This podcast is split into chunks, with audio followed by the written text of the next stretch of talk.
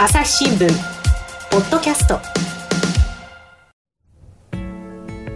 朝日新聞の神田大輔です、えー、今日はですねおなじみ朝日新聞秋山紀子編集員に来ていただきました。秋山さんよろしくお願いします。よろしくお願いします。えー、これ収録している本日はですねクリスマス12月25日でしてそして配信されるのはですね予定としては12月31日大晦日ですよ、秋山さん。はい、えー、もう激動の2020年終わっていきます、はい、えー、今日はですね2020年を振り返りつつ、はい、2021年のこともちょっと聞いていこうと思うんですが、はい、まず最初にですねここ最近、あの秋山さんにはですね夫婦別姓のねあの自民党内での議論についてだいぶあのお話を聞いてきましたが、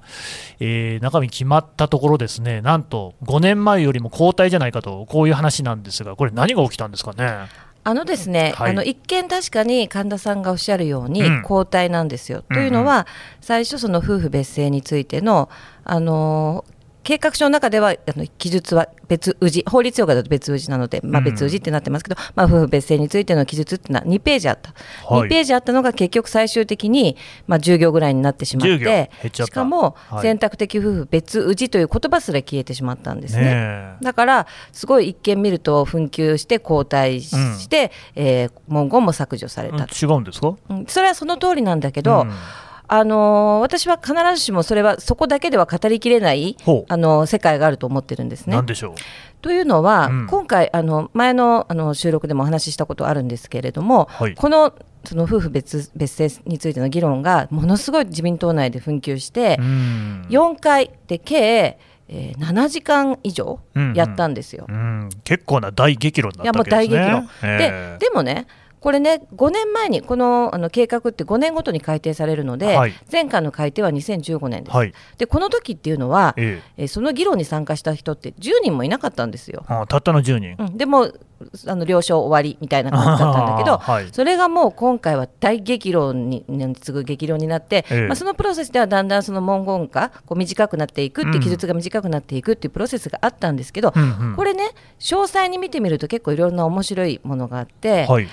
反対の意見の人の声が大きいから、うん、ついついそれが目立つんですよ。で、それはその、え今回の議論というのは、えー、夫婦別姓についての自民党内での本格的な議論って2002年以来だったんですね。2002年以来、うん、2002年っていうのは、まあ、野田聖子さんたちを中心として、うん、えー、例外的夫婦別姓をあの求める議連があって、でそのほら選択的っていうとなかなかあのハレーションが起きるから例外的に認めるってやって、ね、議員立法しようとしたんだけど結局この時はまとまらなかった、その時以来なんですね。でそれ以来世論はだんだんそのあの選択的夫婦別姓を求める人たち特に若い世代がこれすごく増えてるんだけど、えーね、政治的にはずっと放置されてた、それはなんでかっていうと、うん、安倍さんがこの問題はやっぱり慎重慎重というか反対だったからですよ。だから、うん、党内もやっぱりそういう声を上げられなかったんですね。うんうん、で今回たまたまタイミングがその安倍さんの退陣とこの計画の改定が重なったんだけど、はい、もしねあの安倍さんが退陣しなくて、今も総理のまんま、でこの計画改定されてたとしたら、うん、こんなに議論沸騰しなかったと思うんですね。なるほどね。でその、この夫婦別姓に反対の人たちっていうのは、それこそ2002年の時に、うん、えー、私が取材して聞いてたようなと全く同じです、変わらない、あ、本当、時計の針巻き戻したみたいだなって思ったけど、年経ちましたね、そうもうタイムマシン乗ってるみたい。えー、あの子供がかわいそうとか、はあ、えー、家庭が崩壊する戸籍が崩壊する、うん、で家族を分断するみたいなことを言ってる。ああ全く変わらないなと。変わらないんですね、うん、だけどそれだけじゃないんですよ。でそれは何かっていうと、えー、今回ねその2002年当時に議員じゃなかった人たち、うん、でその後当選してきた若手の議員とか、うんうんね、あと、まあ、自民党内その女性議員もその頃に比べればかなり増えてますからね。そうで、ね、そうすると、前にそのシングルマザーのあの政策が実現した時なんかでもちょっとお話ししましたけど、うんうんうん、割とそのえキラキラ系じゃないというか普通の感覚を持ったようなキラキラ系って何ですかなんかこう2世さんだったりとか超エリートとか超エリートね、うん、あのもう肩書き書くといっぱい長くなっちゃうような感じのねまあもちろん議員になるような人たちだから世の中的にはまあエリートだけど、ね、でもその中でも割とこう普通の感覚をこう持っているような人たちそうそうそうそうがあの議員になるようになってきたんですねでそうすると今回の議論を聞いてるとそういうその、2002年当時と20年前と全く変わらないような意見がある一方で、いやいやあの、えー、家族のね幸せのあり方は政治が決めるものではないとかね、でその議論の中でそのあの反対派からいややっぱこの離婚が増えてるのが問題だから離婚しないような あのふうにしようみたいに言ってる人がいて、いや僕はあの離婚経験者ですが、えー、えー、離婚できる社会であった方がいいと思います。それはそうですよね。で選択的なんだからいいではないですか。うんうん、で自分はねフェイスブックとかに書いてもすごく賛成の意見が来ますっていう人がいたりとか、うん、えー、私は女性議員は私はその、えー、離婚して、うんうん、息子と名字が違います、うん、でも私と息子は、えー、絆があります、それはそうですよ、っていう意見があったりとか、えー、こう割とあそうだよねと、うんうん、その普通にその私たちのこの実感に即しているような意見の言う人が結構いたんですよ。うん、で若い人の声にねその耳を傾ける自民党であってほしいとかね、うん、そもそもね5年前は10人ぐらいだった議論が今年はどれぐらいの数集まったんですか？毎回50人以上で4回で7時間だからもうそれ自体がもう自民党内でだいぶその関心が高まっているという変化ですよね、うん、だからこれをちゃんと今まではもうあのスルーされてたんですよ。政策課題にもならなかった。なるほど。だけどこれを一応議論しようっていうことになったわけで、うん。うんうん、だからあの聞いてるとその本当なんかあのうん日本は世界で一番男女平等が進んだ国とかいうことを言う人がいたりとか、うん？って思うような意見もたくさんあるんですけど、ジェンダー指数とか見たことないですかね。で、その話も取り上げられてね、えー、この中にそれが本当だって信じてる人、どのぐらいいるのか手挙げてみてくださいよ、おかしいじゃないかみたいに。本当とか嘘とかじゃなくてね、うん、そういうその指標なので、えー、統計的な数値に基づくものなんですけどね。うん、はい、っていうあの議員さんがいたりとか、はい、まああのまあ面白いおかしいって言っちゃいけないんだけど ちょっと面白い方もね、ね、いらっしゃる。あのそういう意見がね、ある一方で でも、はい、そのほらでさっきみたいにあそうだよねとなんかこう、まあ、極めてまともなねご意見を持ち生活実感に即しているようなね、ねことを言う人が現れてて、うんうん、で私思ったんですけど、うん、あこれってね安倍さんからの解放プロセスだなって思ったんですよ。おまたここパワーワード出ましたね、うん、安倍さんからの解放プロセス安倍後の解放プロセス。安倍後の解放 はいはい。安倍後の解放プロセスなんですかそれ。でそれは、はい、つまりその安倍さんが退陣して、うん、まあ、彼は良くも悪くもイデオロギーがはっきりしてそうでしたね。でそこの呪縛から今だからみんなが解き放たれて、はあはあ、自分の本当に思ってること、言いたいことを言い始めたプロセス。とてもいいじゃないですか。そうだからパンドラの箱が開いたっていうんですかね。っていうのをすごい感じたんですね。だからこれはもしかしたら、うん、えー、自民党の中の構造変化が起きるきっかけになるのかもしれません。かもしれない。ならないかもしれないけど。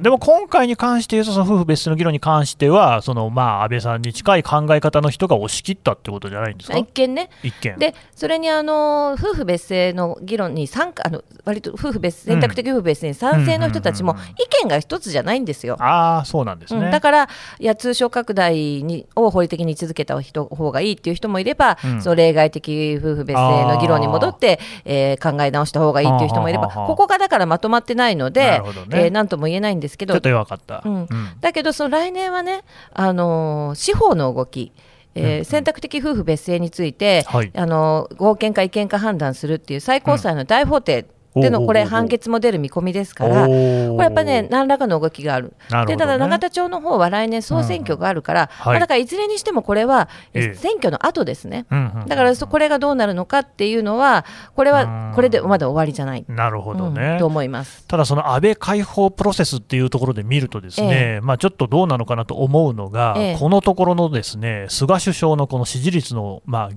すごく落ちたじゃないですか、単なる低下っていう域を超えてますよね。うん、これはどういうふうに見たらいいんですかね。まあ、やっぱり GoTo がね、GoTo、うん、すごく大きかったんじゃないですか、ね、あれも引っ張ったのが悪かった、うん、っていうことですよね。で、まあ彼あの、まあ、こう割とこう自分の成功体験にしがみつくって言っちゃなんだけど 割と頑固なところがあって私はぶれないのね。そうね私はぶれないですからね、はい、だからその官房長官時代にあの緊急事態宣言をして、うんうん、でもギリギリのその経済活動は維持をして、うん、でその世界的に見ても日本はその経済政策と、うん、えー、コロナ感染拡大を防いだことにすごくうまくい。ったと。自分で考えてるわけですよね、うんうん、だからそれもあって、えー、今回すごく GoTo には、うん、あの思い入れもあったし、えー、あと、まあ、あの観光とかその運輸とか飲食とか、うん。うん、すごくその影響を受けてるそのセクターをなんとかしたいっていうことで、はい。うん、でご本人的にはその菅さんは全くその世間には伝わってないけれども、はいはい、その今言ったような業種の人たちは、えー、えー、女性が働いてる人が多い。しかも非正規の人が多い。あそうかもしれませんね、うん、それでそのコロナでその雇用が切られてしまった人も多いから、いやそういう人たちがきちんと働いてね、えー、あのお給料ももらえて生活できるようにという思いも込めてたんだそうですよ。だけど全然それはあの世の中的には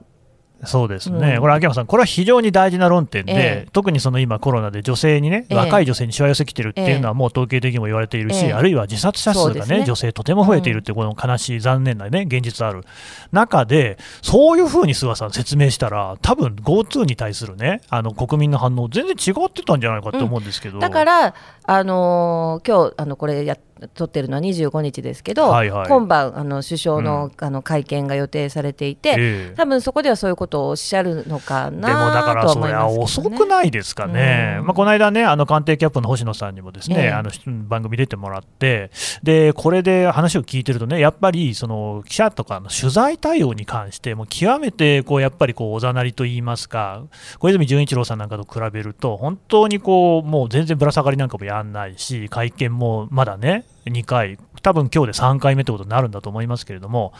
だと、でこういうその説明が不足しているっていうのは、菅さんはそれ、ね、あえてそういうふうにやってるのか、それとももともとそういう性格みたいなことでなんですかね。まあ、両方だと思います、ね、両方なんですか、両方だと、ね、あえてやってる部分もある。ああのやっぱり自分がそんなに、まあ、官房長官レベルの説明的なことだったら、あのまあ、慣れてるわけだけれども、その総理のその説明っていうことと官房長官の説明っていうのはちょっと求められてるものが違うじゃないですか、ね、もっとよより政治家的というかそのリーダーだ、ね、自分の言葉で喋ってほしいんですそこですそこですそこなんだけどそれはその自分がそんなに得意じゃないっていう自覚があるんじゃないですかね。あうんなんかでもそれだけですかね、なんか僕がね、これはまあ本当にうがった見方かもしれませんけれども、ええ、例えばその学術会議の問題あったじゃないですか、あの時もね、えー、と杉田さんって言いましたっけ、えー、っていうのがね、あの人、役職は何でしたっけ？官房副長官。官房副長官、うん、なんかその警察庁の出身の方で、なんかそういうその、まあ、警察的なね、そういうやり方っていうので、このまあ、隠れたというか、あの密かにというか、で人事なんかを使ってね、こういろんな影響力を行使する中で人心を掌握していくっていうようなやり方。まあ、それが警察のやり方だっていうつもりはないですが、ただ、なんかそういう傾向があると、で菅さんもなんかそうやってね、あの国民に対して、あんまりメッセージを出さないことによって、何かこうね、温然とね、えー、力を使ってるのかなっていう印象を受けたんですが、この辺はどうですか？あの杉田さんの力がすごく大き大きいし、菅さんが頼ってるっていうのは、これは事実だと思います。うん、で、えー、前のね、その安倍政権時代っていうのは、官邸の中に経産省出身の人がすごく多くて、ね、影響力が多かったから、経産官邸なんて言われてましたよね。うん、で今は経産官邸から警察官邸になったかなって思ってるんですね、私は。なんか字は一文字しか違いませんけれどもね、えー、だいぶ違うんですそう。だから、まあ、杉田さんはじめ、その警察出身の人も、が結構影響力があって、っていうのはあると思います。だけど、その菅さんはそのじゃ国民に対してその説明しないでいいっていうふうには思ってないと思いますよ。というのは、やっぱりその現在、その今っていう時代は昔に比べたらやっぱりよりこうなんていうのかなこう総理のパーソナリティとかそうです、ね、そう人となりそれからやりたいことっていうのが直接国民に語りかけるっていうのがすごく重要じゃないですか。でほら神田さん覚えてるでしょ？この間あの菅さんがネットのに出てガスですって。あれ何だったんですかね、本当にね。だからああいうふうにその国民に語りかけるのがちょっとでも滑るとああなっちゃうんですよね。だからちょっとそれが方向が違うっていうかガスですって言って受けることが重要なんじゃなくて、はい、もっとその自分のやりたいこととかここに込められた思い政策に込められた思いっていうのを、まあ、説明するべきなんだけどちょっとなんか安安直な受けを狙っちゃったのかなあの辺がそのね安倍さんがその星野源さんのねやつで動画でこうねやっぱりどちらけだったっていうのとこうかぶって見えるんですよね。そうですねなんかすごく安易な感じで国民が求めてるのはそういうことじゃないですよないんですよね、うん、誰か周りでそういうことをやった方がいいとか言ってる人がいるんですか、ね、あいますいます。あいるんですかもちろん。ものすごいなんか確信を持って秋山さんおっしゃるから、本当にいるんですね、だとしたらその人の感覚がずれてるじゃないですか。そういうことでしょうね。ね、うん、でその人でも結局使ってるのはその首相本人だから、まあ、やっぱりそういう人を見る目みたいなのが、ね、ないのかなって思っちゃいますけどね、どうなんですかね。まあ、だから、あれに対してその批判的な人ももちろん、うん、あの総理の周辺にもいるし、うんうん、まあ、だから総理だからもういろんなことがいろんいろんな人がいろんなことをやっぱり言ってくるわけですよね。まあ、そうでしょうね。だから、そこをどうあの自分で判断していくかっていうことなんだけれども、でまあ、それでそういう反省もあって、えー、まあ、今日その25日の夜に会見をするっていうことになったんでしょう。朝日新聞ポッドキャスト。共に考え共に作る。音声による新しい報道の形。朝日新聞ポッドキャスト。国内外250を超える取材拠点約2000人の記者が追う世界の今地域の声。しかしあなたは知らない。新聞には書かれていないことがある。ニュースの向こう側を語り合う朝日新聞ポッドキャスト。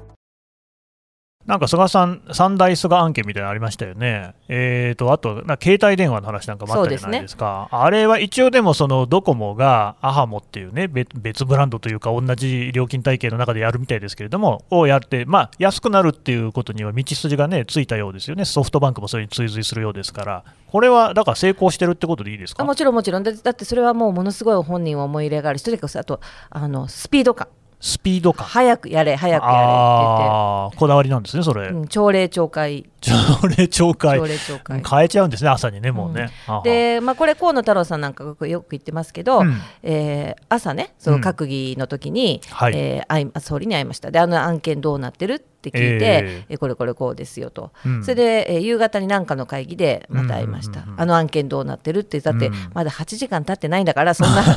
みたいなね。進むわけないよねでもとにかく早く早く早く。だから官僚の人はすごく大変だと思いますまあそうでしょうね。なんかちょっとそれはその拙速になるってことはないんですかねでも拙速でほらあの打ち手をたくさんしてまたそのプロセスで直しながらやっていくっていうことなんでしょうね。よく言えばね。なるほどね。よく言えばね、うん、悪く言うとでもそこで何かこう歪みみたいなのが生まれないのかなっていう心配ありますけど、だからほらよく言うのが全体像を示さないで部分部分でやってから部分最適かもしれないけどっていう話にはなりますよね、なるほどね、うん、でその、まあ、ドコモに関して言うとドコモっていうかその NTT がだから、えーと、ドコモを子会社化して、えー、一つのこう会社になるっていうの、ね、ことがあったし社長も変わりましたよね。なんかいろいろそういうところにも影響を及ぼしてるっていうふうに考えていいんですかね、うん、あのそれは確実に影響を及ぼしてるっていう人もいますよね、まあ、あの人事はそういう会社の組織改変に伴うもので前から決まっていたことあの総理菅さんが総理大臣になる前から決まってたこと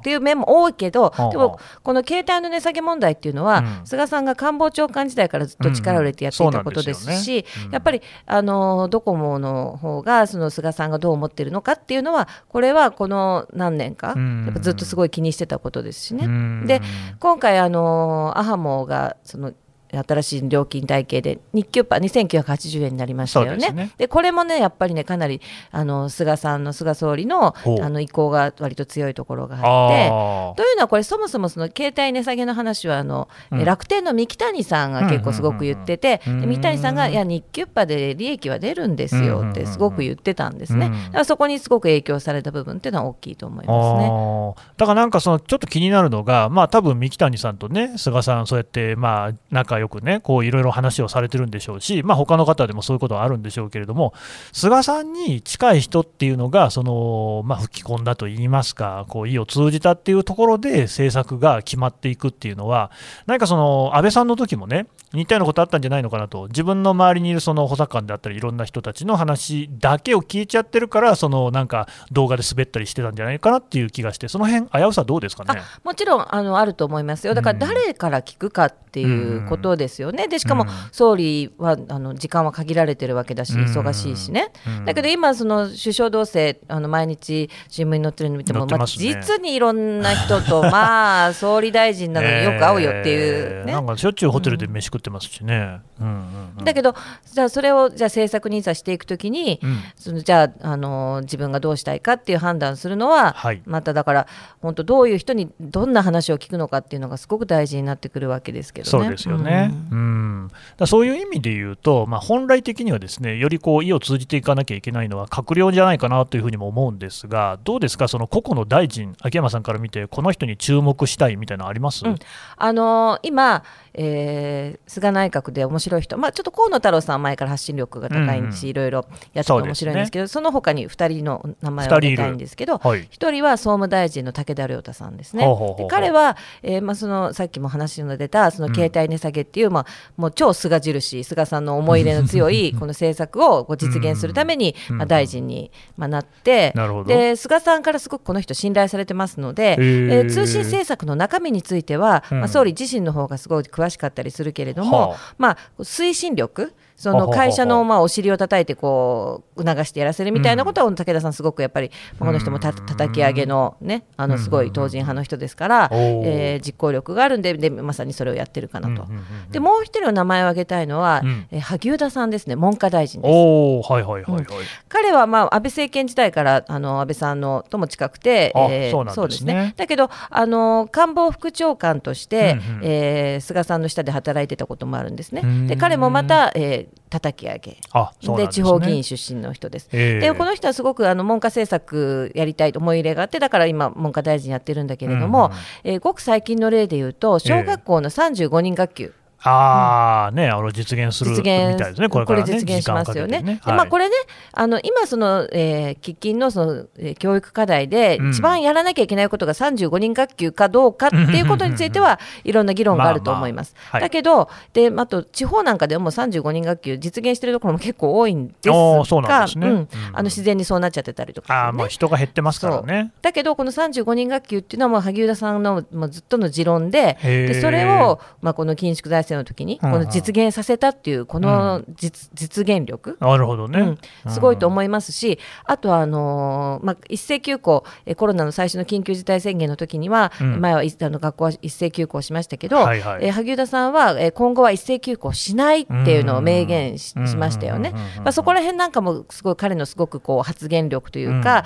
リーダーシップみたいなのがあって、今あの文部科学省ってあんまりここ政治的じゃない役所なんだけど、まあ、官僚さんなんかに聞いてみると、すごくその、えー、大臣のもとにもう団結してへうん、っていう感じになってるみたいです、ね、リーダーシップを見せてると、ええ、いやでも思い起こせばですよ、そのあれ今年の2月でしたっけ、その一斉休校ね、あの時確か萩生田さんなんか、あんま私、聞いてないんですけどみたいな感じじゃなかったでしたっけ？そうなんです、だからあれがね、はい、結構発端かなっていう気がしますよね。発端、うん、つまり、自分は、うん、あの考えは違うんだっていうことをはっきり言い始めたっていう、ね、そうか、そうか、うん、だって、あの時はまだ安倍さんが総理で、ただ、萩生田さんって確か安倍さんにもずいぶん近いっていうことでだってそれこそあの家計問題の時とかね、ねいろいろありましたからね、すごく近いですよ。だけど、やっぱりその大臣としてやってきて自分の思いがあって自信もついてきた、だっていうのがすごくあったんじゃないですかね。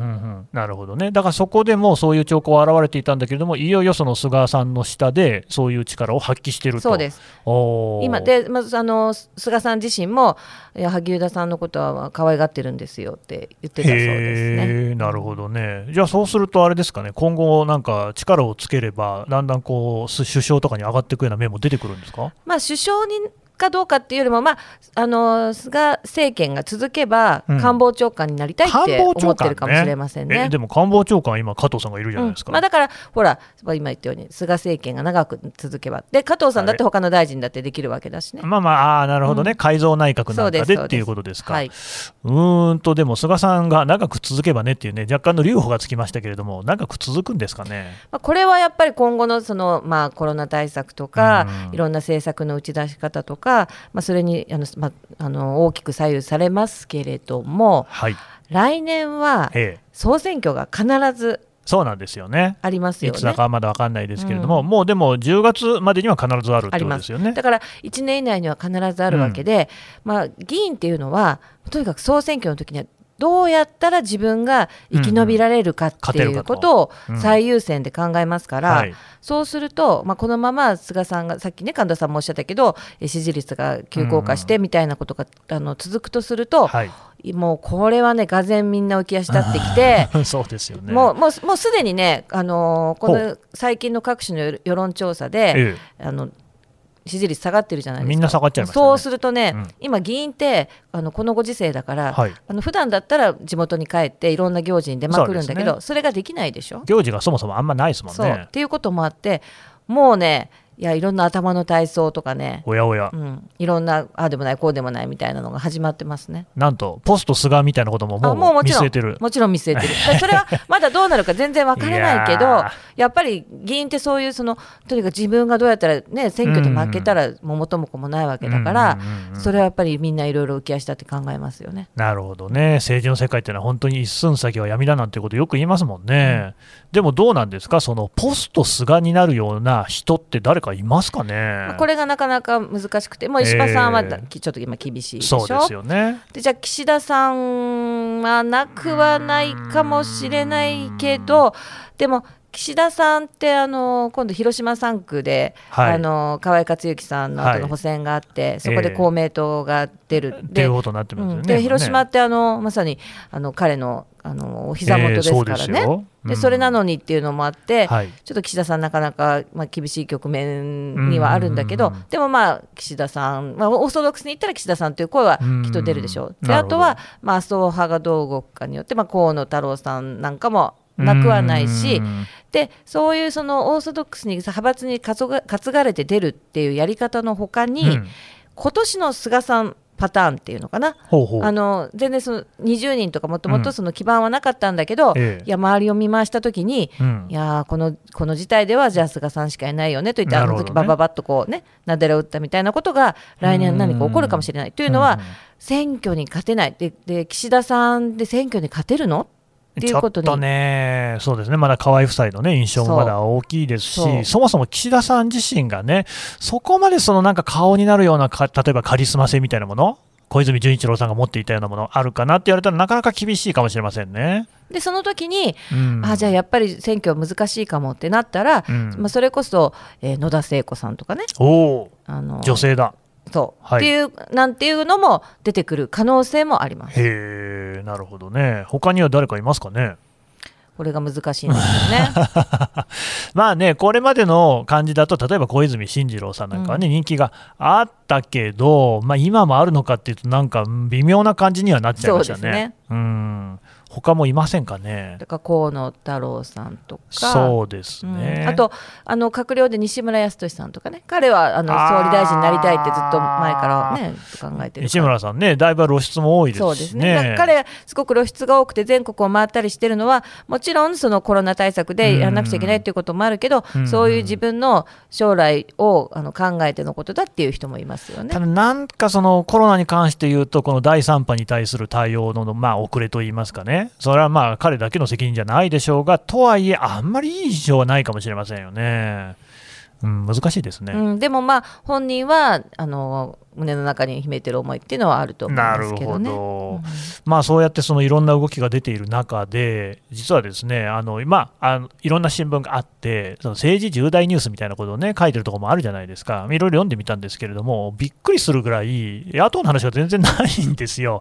あのまあ、確かに今年コロナあった、でとにかくいや、もちろん一番大きいのは、ね、安倍さんの退陣ですけれども、確か立憲民主党も、ね、あの合流をして大きくなってみたいなのありましたよね。だから ね、あの大きな野党ができたんだから、久々のね、政権交代可能、はてな？みたいな野党ができたっていう話は、どこへ消えちゃったのかなと思って、まあ、一応ね、その今、あの100人台には乗っているので、うん、その政権交代を狙える規模で始められるっていうことにはなったんですけど、はい、まあ、だからここでね、一番最初に今日話が出た、あの夫婦別姓の時の、その自民党の構造変化みたいな話をさっきしましたよね。そうですね。これがね本当にこの自民党がその何でもありというか、うん、そういう若い人とか女の人のこう意見を反映できるような政党になってきちゃうと、うんここはね本当に野党が厳しくてそうですね、うん、あのー、もっと危機感を持った方がいいと思うんですよね。だって今だって私、秋山さんとポスト菅の話してるときに、誰も野党の顔浮かばなかったですもんね。うん、これ大丈夫なのかっていう感じしますけど。いや大丈夫じゃないですよ。いや本当にね日本の政治のためにも、はい、野党は頑張ってほしいしいやそう私もそう同感ですよ。うん、でだけどなって感じですよね。どどうなってんですかね今野党っていうのは。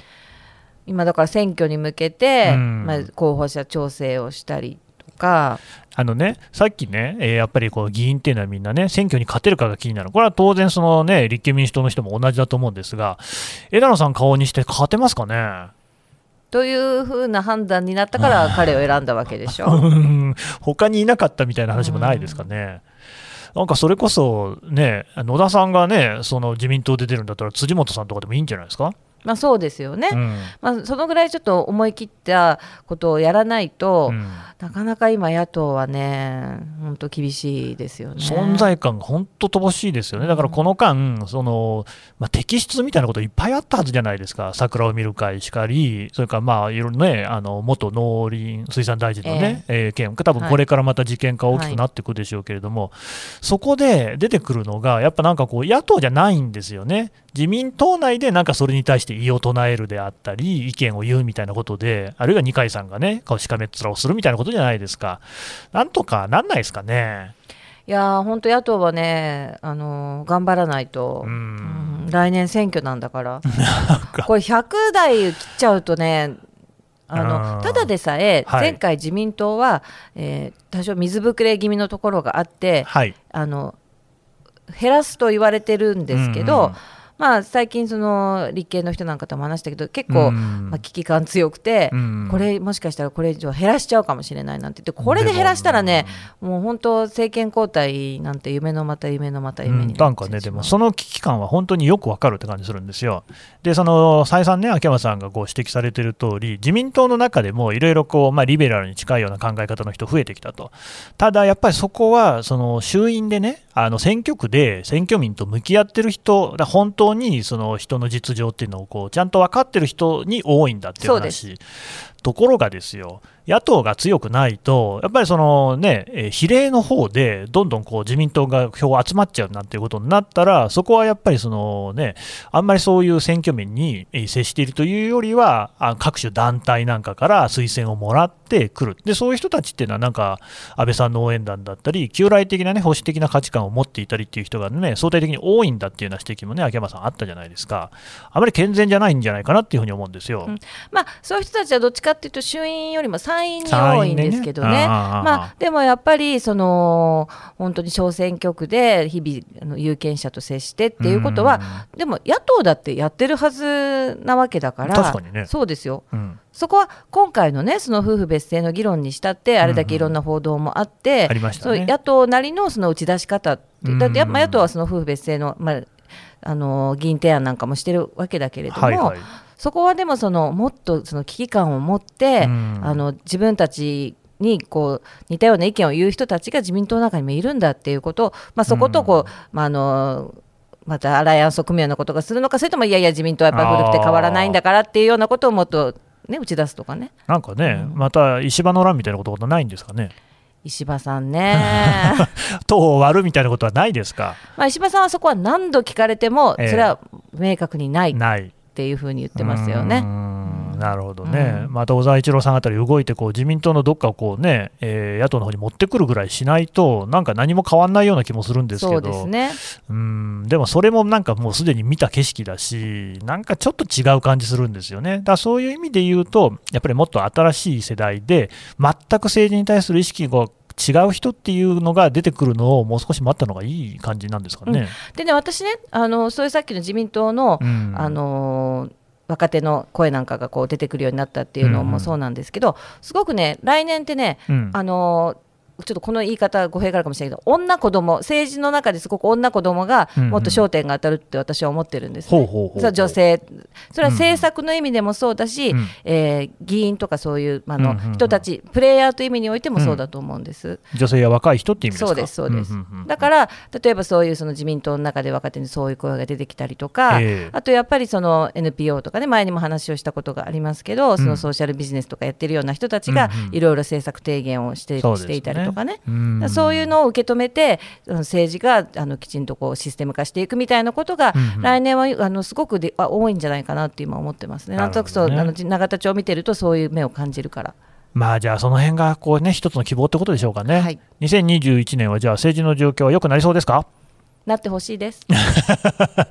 希望ということでね、はい、えー、わかりました。どうもありがとうございました。ありがとうございました。朝日新聞ポッドキャスト。はいというわけで秋山紀子編集員とお送りしてきましたが秋山さん、はい。えー、ちょっとねまたあの5本の話をしたいと思うんですけれども、はい、えタイトルなんていう本でしたっけ？長いんですけど、はい、コーヒーを味わうように民主主義を作り込むです。うん、ねやっぱりね、そういうことですよね、はい、民主主義っていうのはなかなかこうね、あの時間がかかるってよく言われるじゃないですか、はい、確かに何でもそうですよね、そのまあ、外交もそうですし、例えば今日お話が出た夫婦別姓なんていうのも、これは長い時間をかけて、2002年ですか、やってるっていうことですけれども、そうは言っても、そんな中で変化も出てきているっていうことなわけですよね。そうです、うん、来年は変化があると思います。来年はね。はい。うん。とか言ってって 言いながらなんか何年も経ってるような気もしないでもないんですけど、はい、そんなことないですか？期待を込めつつ、まあ、でも衆院選あるっていうことはそこで一つねあの誰がどう考えても絶対に政局が来るっていうことですからそこでね菅さんがどうなるのか、はい、どうなっているのかひょっとしてその時も菅さんが総理じゃなかったりして？来年の今頃ね、ね何話してますかね。本当ですね。またね、来年も引き続き秋山さんにはですね、はい、番組出演していただこうと思いますので、よろしくお願いします。ありがとうございます。ありがとうございました。朝日新聞ポッドキャスト朝日新聞の神田大輔がお送りしました。それではまたお会いしましょう。この番組へのご意見ご感想をメールで募集しています。ポッドキャストアット朝日ドットコム。podcast アットマーク朝日ドットコムまでメールでお寄せください。ツイッターでも番組情報を随時紹介しています。アットマーク朝日ポッドキャスト。朝日新聞ポッドキャストで検索してみてください。